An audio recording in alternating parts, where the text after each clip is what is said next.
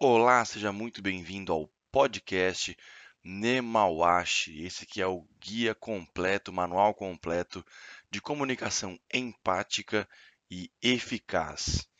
Eu sou William Costa e nós já tratamos nos últimos podcasts, nas últimas edições desse podcast, sobre a apresentação do tema no podcast de número zero onde eu falei o que é a comunicação empática, pelo menos por alto, e de onde vem essa terminologia Nemawashi, da onde foi que eu aprendi e como que eu decidi colocar isso em prática como um método. No podcast número 1, um, eu conversei com você sobre como vencer a timidez e expliquei rapidamente sobre é, por que, que nós todos somos tímidos em algum grau. Uh, no podcast número 2, eu falei sobre os tipos de comunicação com você, os níveis de profundidade de comunicação e ainda dei um spoiler sobre uma técnica de comunicação que é realmente imperdível e que eu aplico recorrentemente. O método Nemawashi de comunicação empática, ele tem sete pilares e hoje, neste podcast, eu quero falar com você sobre os três primeiros pilares da comunicação empática. Então, como o nome mesmo já diz, né? Comunicação empática não poderia ser diferente. O primeiro pilar tem que ser a empatia.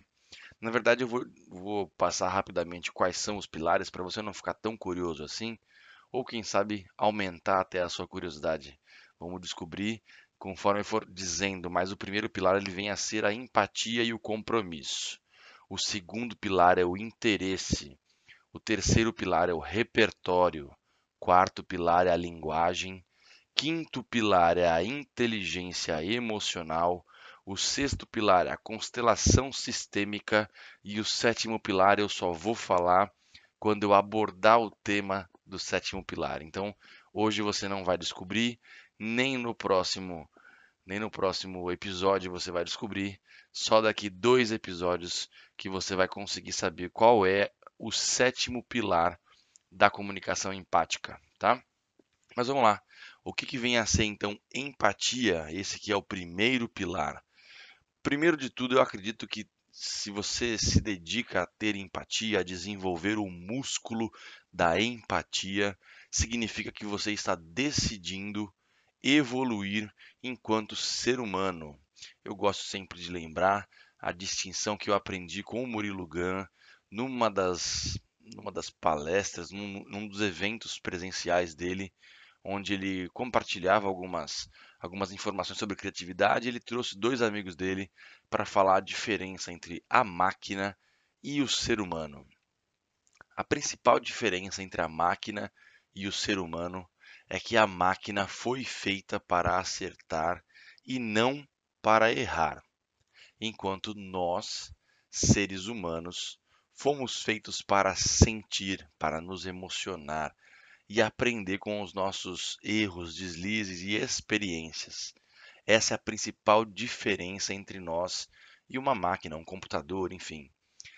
Assim sendo, empatia nada mais é do que o passo da evolução que você decide dar quando reconhece no outro sentimentos, sensações, por vezes dificuldades e por vezes ainda eh, você reconhece no outro você. Então é um momento onde você consegue se identificar e consegue, acima de tudo, sentir o que o outro sente, consegue se colocar no lugar do outro. Como que eu faço isso, William? Será que você teria uma espécie de uma rota simples para eu começar a seguir? Vamos começar a tentar entender a empatia como um compromisso com o sentimento do outro. Para você conseguir desenvolver a empatia, o primeiro ponto é você realmente começar a se dedicar a se importar com os outros. Eu gosto sempre de pensar, assim como o Mário Sérgio Cortella costuma compartilhar nos seus materiais, que importar é você levar algo para dentro. Quando eu me importo com o outro, eu estou importando o outro, estou levando ele de fora para dentro de mim. E isso faz com que eu tenha um vínculo com ele. Eu gosto de pensar que todo, toda, toda atitude que eu tomo, todos os minutos e horas que eu me dedico na minha empresa ou na empresa onde eu trabalho, eu possa me tornar cada dia mais importante. E para isso, eu preciso tomar atitudes que façam com que as pessoas passem a se importar com o que eu faço, a se importar com o que eu digo, a se importar com aquilo que eu produzo.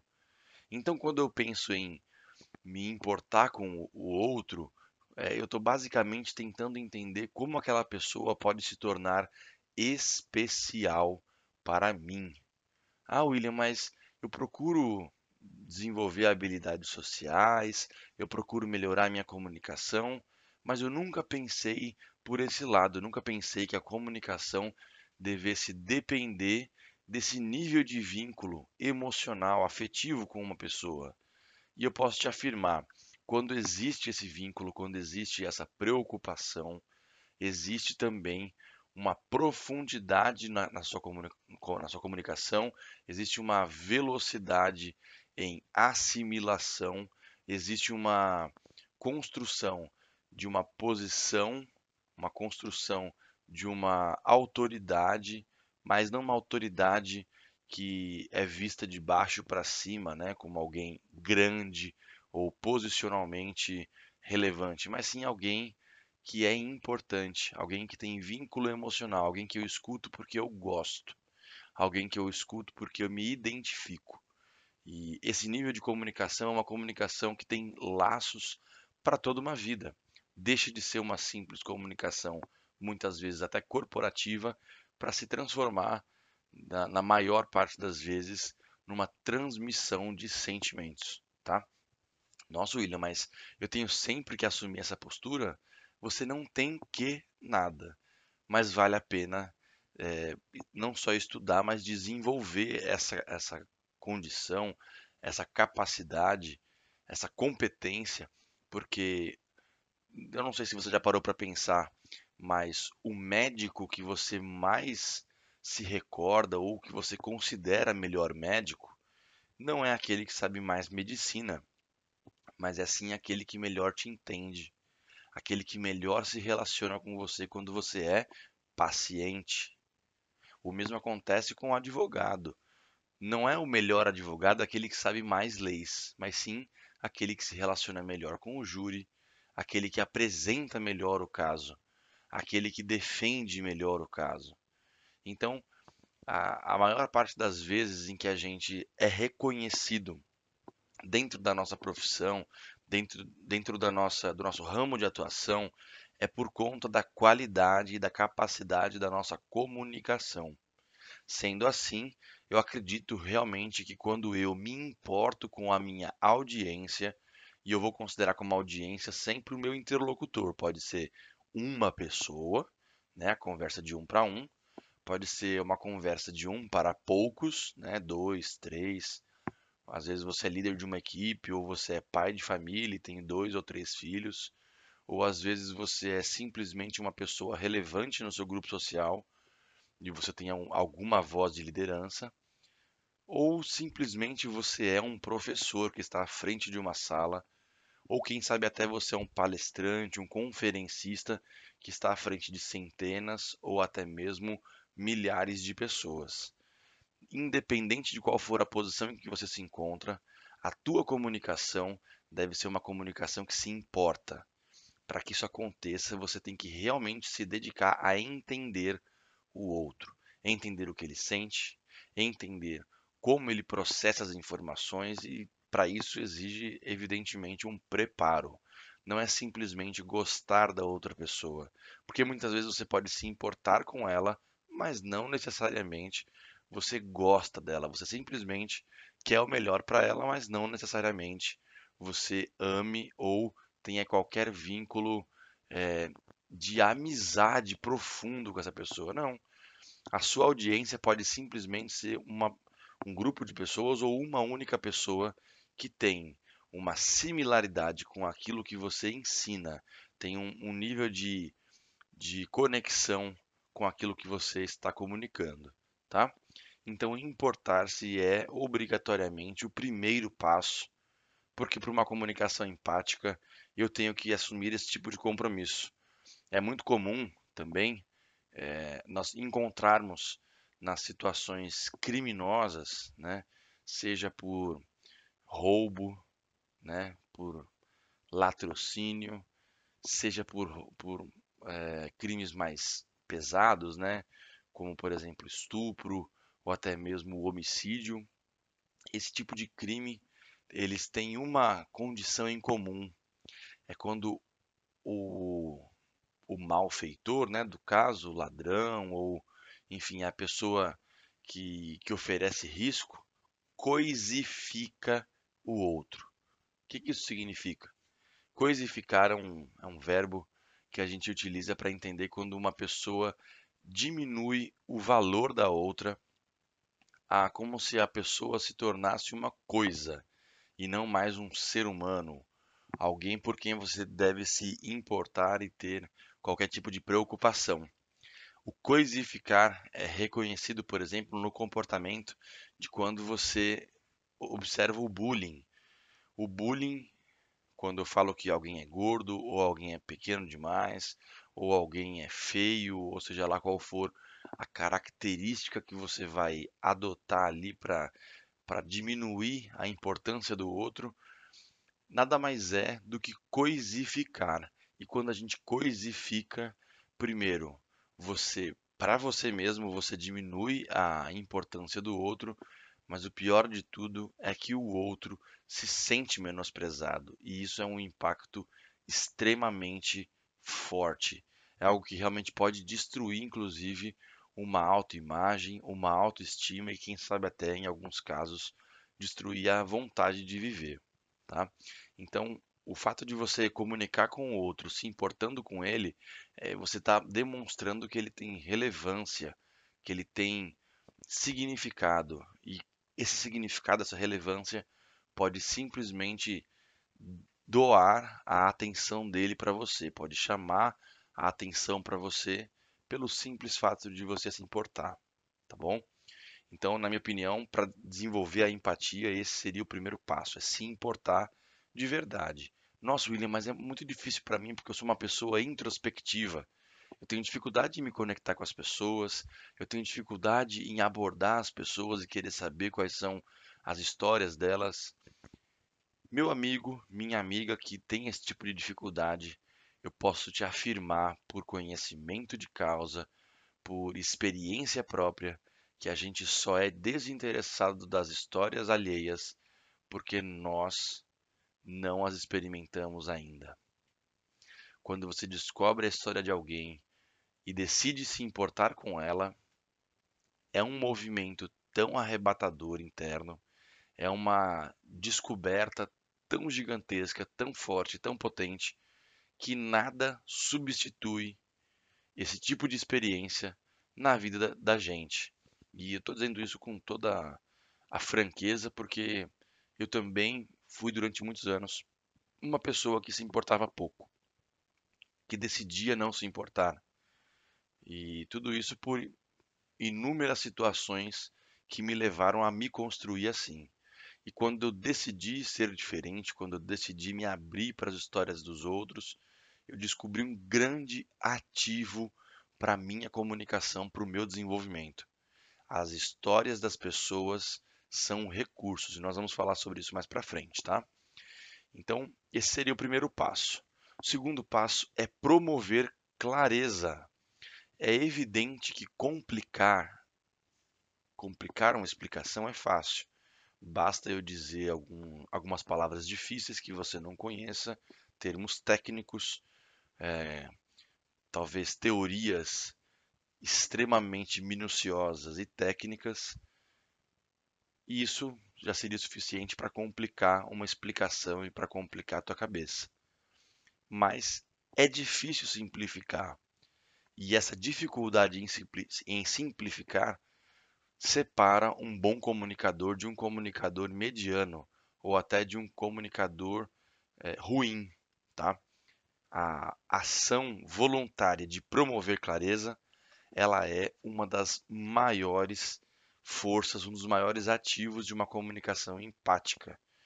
é onde você decide desmistificar um assunto, é onde você decide construir uma rota de raciocínio onde o teu interlocutor, a tua audiência, eu vou sempre chamar de audiência, tá? É onde a tua audiência vai ser conduzida numa espécie de jornada, de um passo a passo, de uma caminhada, onde uh, o primeiro passo vai complementar o segundo, que vai complementar o terceiro, até a conclusão do assunto. Então, promover clareza nada mais é do que uma atitude é, extremamente positiva com relação à comunicação. Promover clareza é empatia num grau de sofisticação alto. A gente costuma assim vai descer muito quando a gente aprende termos técnicos, quando a gente desenvolve um vocabulário bem rebuscado, mas eu não sei até onde esse esse refinamento do nosso vocabulário nos afasta das pessoas. É muito mais comum você decidir ouvir alguém quando você se identifica com a pessoa. É muito mais provável que depois de uma identificação você decida ouvir a pessoa. Agora, se você é muito distante, seja de conhecimento, seja de nível intelectual, se você se transforma em alguém intocável, é muito provável que a, a tua audiência é, se afaste de você e não consiga te acompanhar num raciocínio. Então, promover clareza também é, é, é um ato de aproximação. Se você decide promover clareza, você está decidindo trazer a sua audiência para perto, tá?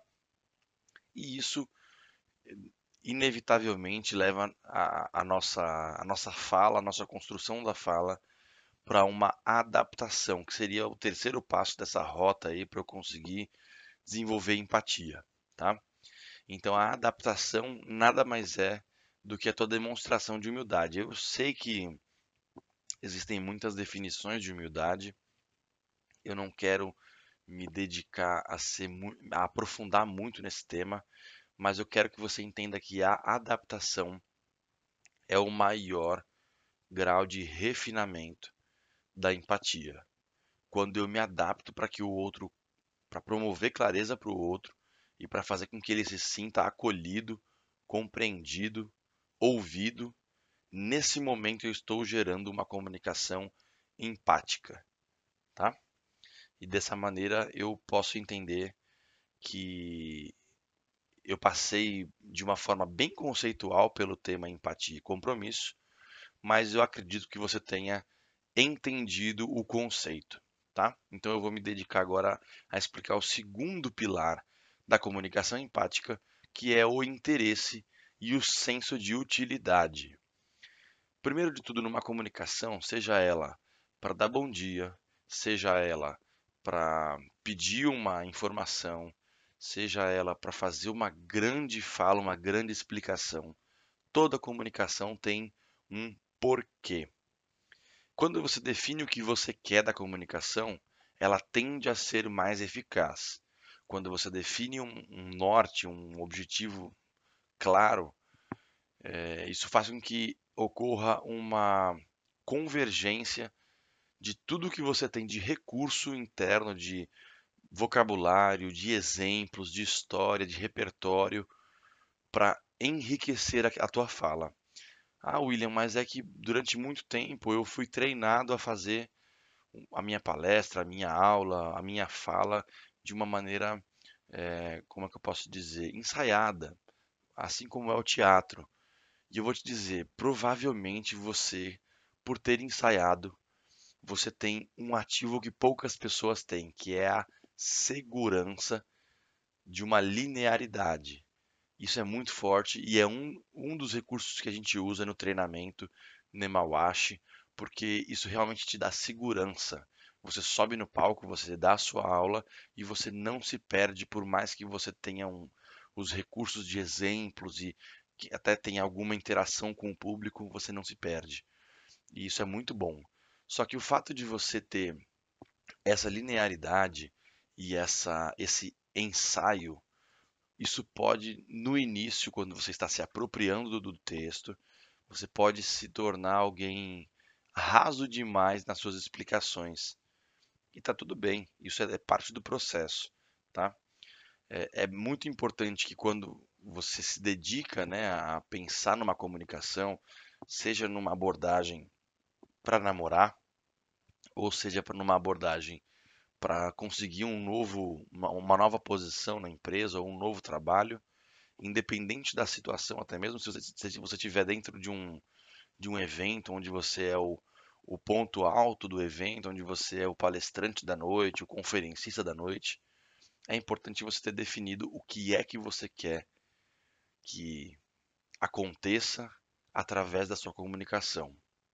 E aí, quando eu entro nesse assunto, eu gosto de pensar que existem muita, muitos objetivos que eu posso traçar com a minha comunicação. Convenção é um objetivo. Eu, gosto, eu posso tentar convencer alguém de algo e é natural, né? Existe essa, essa parte da comunicação que é uma comunicação mais é, voltada para negociações, voltada para abordagem de clientes, né? E esse pode ser um objetivo. Um outro objetivo pode ser simplesmente a, a, o alívio, né? mental, emocional, o alívio da sua alma por tentar falar aquilo que você pensa. E quando eu penso que existe esse tipo de fala, essa construção de fala, eu penso que existe ali um ponto de dor ou um ponto de sofrimento. Para a construção desse tipo de fala, é importante que se tenha um objetivo ainda maior por trás dele, não só se fazer entender, né? Mas tudo isso a gente vai abordar mais profundamente nos próximos materiais. Um outro objetivo muito comum quando, quando a gente fala de comunicação, é simplesmente apresentar uma tese. E apresentar uma tese com, também, por mais que pareça jargão, é importante que se tenha um porquê muito forte por trás. Ah, eu quero falar sobre, não sei se você já ouviu falar sobre a PNL, Programação Neurolinguística. Quando isso surgiu, cara, isso era simplesmente disruptivo. Era uma, uma disciplina que foi inclusive incorporada ao estudo da medicina. Durante muito tempo era exclusivo, um estudo exclusivo de, de neurocirurgiões, de, de médicos que tinham mais afinidade com questões neurológicas. E quando começaram a falar sobre os testes, sobre a, a, a forma de estrutura de, de pensamento da, da programação neurolinguística, ocorreu que as pessoas passaram a, a desconfiar da eficácia desse, desse, dessa proposta. E é muito interessante pensar nisso, porque se eu tenho definido qual é o propósito da minha comunicação, não é qualquer objeção que vai invalidar aquilo que eu digo. Talvez você tenha uma ideia boa, uma ideia é, de melhoria de algo, né, de algum processo da vida, seja de empresas, seja de é, desenvolvimento pessoal, seja lá qual for o, o, o, a parte da vida, né, seja lá qual for a, a divisão ali, a área da vida que você vai promover algum tipo de melhoria, sempre quando você tem uma ideia, uma tese, é extremamente importante você entender o por que você está defendendo essa tese. Muitas vezes, talvez a maioria das vezes, esse porquê é extremamente pessoal, é pouco conectado com as outras pessoas, é um porquê é, geralmente vinculado com alguma dor que você sente. É muito legal quando a gente pensa como transferir uma, um, um porquê pessoal, um porquê íntimo num porquê coletivo. Quando isso acontece, fica até mais fácil da gente conseguir apoio e pesquisa sobre aquilo que a gente se dedica a, a estudar, enfim, ou, ou a, a apresentar como tese. Então, definir o que você quer faz com que a eficácia da sua comunicação seja maior. Você exige do seu cérebro competências específicas, vocabulário específico, repertório de histórias e exemplos específico, isso faz com que a sua mente simplesmente converja todas, todos os recursos internos que você tem para apresentar aquilo da melhor maneira possível. Ok, é importante então eu saber o que eu quero, nem que for só para mim, tá? Se eu quero só para mim uma, um objetivo com a minha comunicação, eu, eu obrigatoriamente estou comunicando para alguém. Então eu também devo me interessar pelo desejo do outro. E aí é o pulo do gato.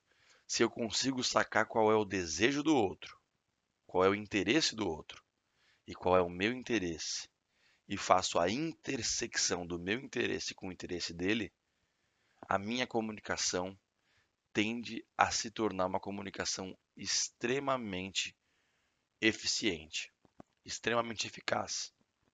A minha comunicação, quando une os meus interesses e o interesse da minha audiência, isso se torna uma causa. Nesse momento, eu já não sou mais sozinho na minha fala.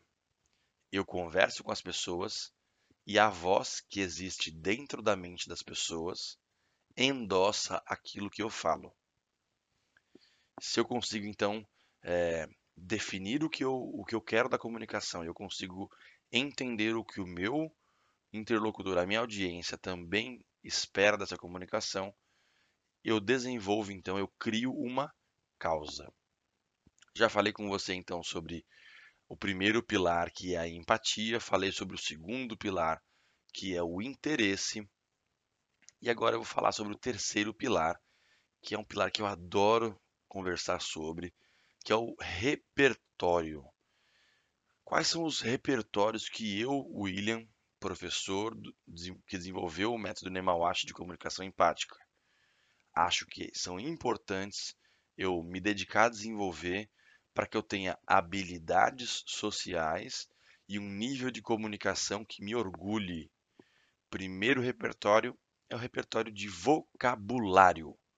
Se eu sei mais palavras, se eu sei mais terminologias, se eu sei mais aplicações diferentes das mesmas palavras em situações diversas, eu tenho então um repertório vasto de vocabulário e a gente sabe o ritmo que a gente fala, as palavras que a gente usa, e a identificação através dos termos que nós utilizamos faz com que a gente tome a atenção da nossa audiência com maior velocidade.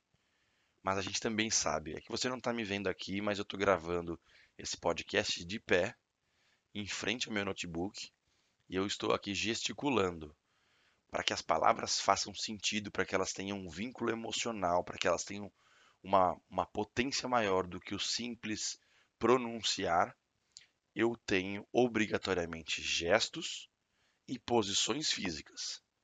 E isso também é repertório. Você vai notar que tem pessoas que têm gesticulações longas, abrangentes, expansivas, e com isso elas conseguem ser mais claras e incisivas no que dizem. Elas conseguem brincar com as imagens dentro da nossa cabeça só pelos gestos e pelas figuras que elas adotam com, a, com o corpo delas. Está tudo bem. Esse é um, um modo né, de, de comunicação com através do corpo, da linguagem corporal.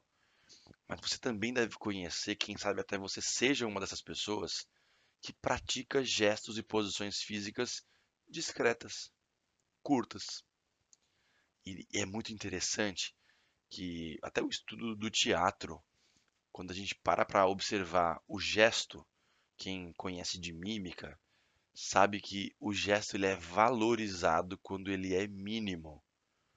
Um olhar com o olho, seguido de uma, um torcer de pescoço, virando a cabeça para olhar para algo, valoriza o meu movimento corporal, valoriza a intenção que eu quero dar. Se o meu olho olha, a minha cabeça olha, em seguida o meu peito olha, denota a importância que eu, tô, que eu estou dando para aquele momento ou para aquela situação. E o gesto, então, assim como a fala, quanto menos eu utilizo, mais eu valorizo. Eu tenho esses dois extremos. Eu tenho os gestos grandes que ilustram com qualidade, com, com primor, né?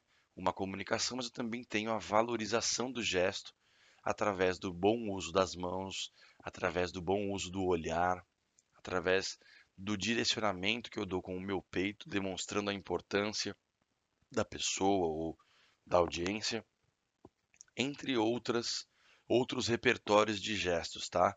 É, e eu gosto sempre de pensar que esses repertórios de gestos e posturas físicas não servem só para uma comunicação externa, eles também servem para minha comunicação interna. Todo mundo já ouviu falar, se você não ouviu falar disso ainda, vale a pena pesquisar sobre a postura da Mulher Maravilha ou a postura do Super-Homem, a postura de poder que a gente adota. Esse é um estudo, inclusive, desenvolvido pela M. Cudi. Ela tem um vídeo muito interessante lá do que ela, que ela palestrou no TED, né? Entre várias entrevistas que ela já deu sobre o tema, ela já escreveu livros sobre esse tema, de como uma posição física adotada pode modificar a química do meu cérebro, do meu cérebro e assim modificar inclusive quais competências eu consigo acessar e desenvolver no meu cérebro através das posturas físicas que eu adoto, tá? É, eu sugiro que você, inclusive, busque esse tipo de conteúdo na internet, no YouTube, porque são conteúdos gratuitos de muito valor. Quando a gente fala de uma comunicação interna, eu estou obrigatoriamente falando da, do mesmo assunto que eu falei em, em podcasts anteriores, que é o self-talk. O self-talk é a pérola que você carrega dentro de si e que pode também se transformar no seu calcanhar de Aquiles. Ela é uma pérola quando você utiliza da maneira correta e sem se auto boicotar, mas também se torna o calcanhar de Aquiles quando você perde o controle sobre ela e ela te boicota.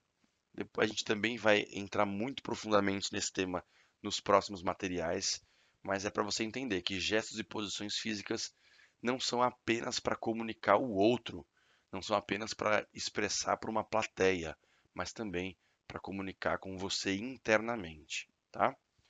Um outro recurso de repertório que eu adoro falar é sobre histórias.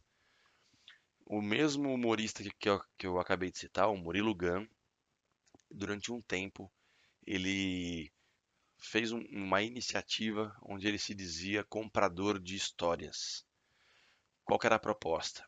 Ele encontrava alguém na rua ou ele encontrava alguém nos shows dele e ele pagava dinheiro mesmo por uma boa história. Tudo isso para quê? História nada mais é do que um recurso lúdico para explicar algo. E o lúdico é um recurso muito forte. Ele conversa não só com a tua razão, mas também conversa com a tua emoção num nível de qualidade impressionante. É tanto que religiões, mundo afora, é tanto que os, os é, políticos, mundo afora, é tanto que os grandes comunicadores, seja de televisão, rádio, internet ou qualquer tipo de veículo, mundo afora, utilizam para fazer alguém entender conceitos importantes quando algo é realmente importante, pode ver que existe uma história por trás, existe uma ilustração por meio de uma história, é, facilitando ali a compreensão do conteúdo, tá? Eu gosto de utilizar, inclusive, a história do, do menino de madeira que não podia mentir, porque sempre que ele mentia, o nariz dele crescia. Certa vez, o pai dele lhe deu um dinheiro para que ele fosse até a escola pagar sua matrícula, e ele desviou seu caminho para se divertir no circo que existia no meio da, do trajeto.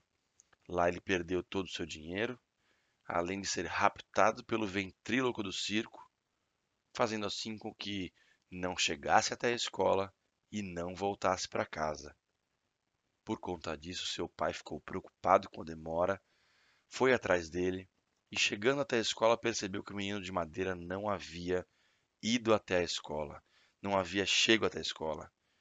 Chegando até a escola, inclusive, percebeu que E quando o menino tentou voltar para casa, num dado momento ele percebeu o, o circo, um, uma espécie de tenda gigantesca, onde lá havia música alta, e o menino de madeira possivelmente poderia ter passado por lá para se divertir. Sendo assim, o pai entrou, procurou, gritava atrás do menino, e ao longe ouviu o menino gritar por socorro. Rapidamente, seu pai se enfiou por entre as lonas e, num ato de coragem e bravura, retirou o menino de dentro da jaula que o ventríloco havia colocado e disse ao menino: Eu morri de medo que algo ruim pudesse acontecer. Eu esperava que você tivesse feito aquilo que eu lhe pedi, e eu estou muito desapontado. Nessa história, nesse recorte pequeno da história do Pinóquio, eu gosto sempre de exemplificar que num único recorte eu consigo ilustrar, por exemplo, para o meu filho Breno, a importância da obediência. Eu posso ilustrar uma decisão que afeta várias pessoas. Isso é ilustrado né, nesse recorte. Eu posso ainda é, demonstrar a importância de fazer o que é certo, não só o que é prazeroso. Nesse mesmo recorte, eu consigo falar sobre coragem, o quanto coragem é fundamental, afinal, o pai só conseguiu salvar o menino de madeira porque teve coragem. E eu posso demonstrar para o Breno, meu filho, por exemplo, como um pai se importa com seu filho e tem medo que algo de ruim possa acontecer. Isso é um simples recorte de uma história afamada mundo afora, né? mas que simplesmente me, me oferece recursos para direcionar uma, uma sabedoria que eu queira passar, tá? Então, história é um recurso de repertório muito poderoso. Um outro recurso de repertório que eu adoro são experiências. Às vezes você fala assim, William, mas qual a diferença entre histórias e experiências? As experiências não viram histórias? Sim. A diferença é que as suas experiências são, se tornam histórias num nível de detalhe impressionante, extremamente congruente e dessa maneira sendo muito mais fácil de se conectar pela veracidade, pela verdade. As nossas experiências têm o poder, inclusive, de alterar né, o, o nível de engajamento de um público. Quando eu falo da minha experiência, estou demonstrando que eu passei por aquilo. O nível de engajamento da minha audiência naquilo que eu estou apresentando aumenta, porque aí eu estou validando com a minha história que aquilo que eu estou apresentando é verdade, tá? Então, experiências tendem a ser é, recursos extremamente conversores, extremamente positivos no que diz respeito à comunicação empática. O conhecimento técnico também é um recurso de repertório muito importante. Se você vai falar sobre matemática, é importante você saber matemática. Mas não só saber, mas sim dominar a matemática. E além dos recursos de conhecimento técnico, eu acho importante também você aprender diferentes métodos de entrega desse tipo de conteúdo. Eu gosto de pensar que por histórias, né, o storytelling, eu consigo desenvolver um, um raciocínio mas eu também posso desenvolver esse raciocínio simplesmente utilizando a visualização de uma imagem, de um momento emocionante. Eu posso desenvolver o mesmo raciocínio não por storytelling nem por visualização, mas por uma fala emotiva, uma fala mais emocional. Eu posso desenvolver a minha ideia através do contato físico se eu tiver no um a um. Eu consigo utilizar várias técnicas diferentes, métricas musicais, mnemônicos, eu consigo utilizar comicidade, é, callback, várias e várias e várias técnicas, métodos, processos diferentes para entregar um conteúdo. Mas o importante é que eu tenha conhecimento sobre vários para quando eu achar importante, eu mesclá-los e assim construir uma comunicação mais poderosa. Além de todos esses recursos de repertório que eu apresentei, eu acho super importante você adquirir inputs aleatórios. O que, que são inputs aleatórios? Imagina que você está acostumado a falar sobre culinária. E culinária é um tema importante para você, você sabe os termos técnicos da culinária, você sabe dar exemplos do que funciona e do que não funciona. Você domina, culinária é uma coisa que você domina. Mas às vezes a sua audiência tem uma, um conhecimento legal também sobre novela. E aí você não é muito apegado à novela.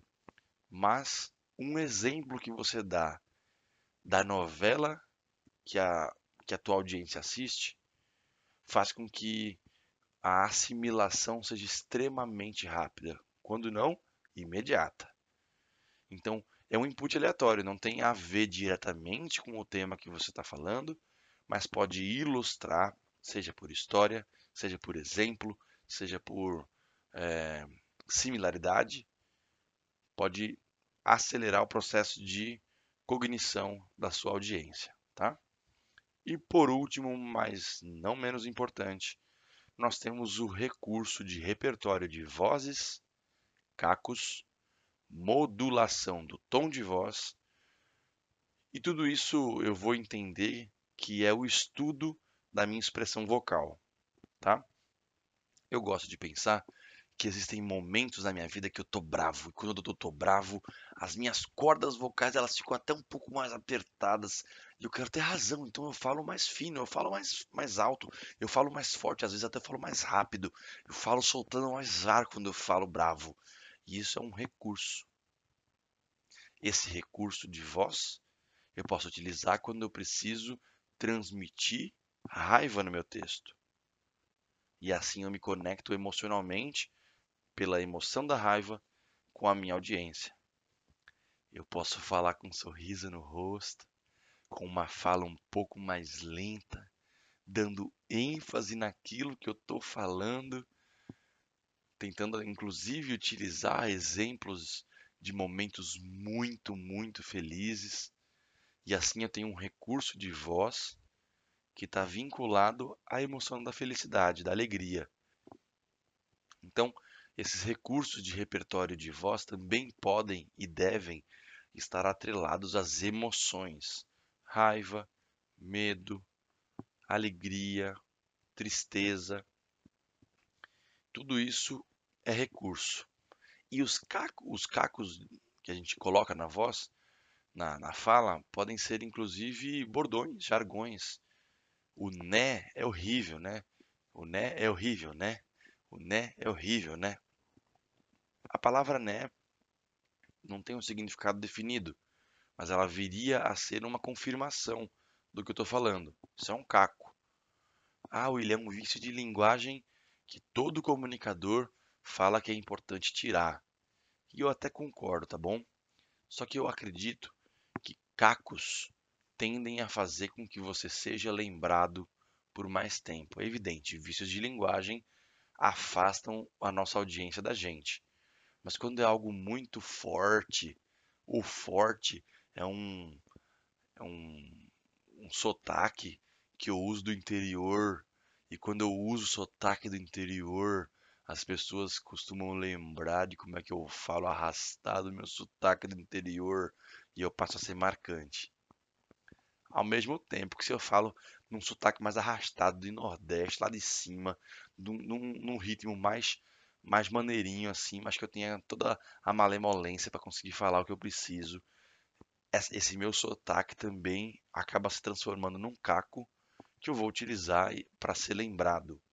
Então, sotaques, palavras específicas, véi, né? Quem está tentando fazer uma conexão com um público mais popular, o véi, o, os, os, as palavras que a gente utiliza de maneira coloquial têm esse poder, principalmente se elas são reforçadas várias e várias vezes na comunicação. Agora, até onde isso é bom e até onde isso é ruim, depende do desenho claro que você fez lá no início, onde eu falei para você se importar com as pessoas da sua audiência. Lembra que eu falei que o primeiro pilar é empatia? Se eu não sei quem é a minha audiência, eu não sei qual repertório de vocabulário eu vou usar. Se eu não sei quem é a minha audiência nem o que ela quer, eu não consigo utilizar jargões específicos para aquilo que ela busca. Se eu não estou dedicado a promover clareza para ela, eu não estou dedicado a desenvolver um bom vocabulário. Então tudo isso está amarrado e eu só falei de três pilares da comunicação empática. Nós temos mais quatro para falar, três nós vamos abordar no próximo áudio, no próximo podcast, no próximo episódio. E o último, você só vai descobrir qual é o último pilar do, da comunicação empática do método Nemawashi quando eu apresentar exclusivamente um episódio sobre o último pilar, o sétimo pilar da comunicação empática, tá bom? Eu espero que você tenha gostado. Espero do fundo do meu coração que tudo isso venha construindo de maneira útil uma boa habilidade social, esteja te dando base para que em breve a gente entre nas práticas. Eu conto com você, espero que você conte comigo. Esse foi mais um episódio do podcast Nemawashi, o manual completo sobre a comunicação empática e eficaz. Eu sou o William Costa e te encontro no próximo episódio. Forte abraço.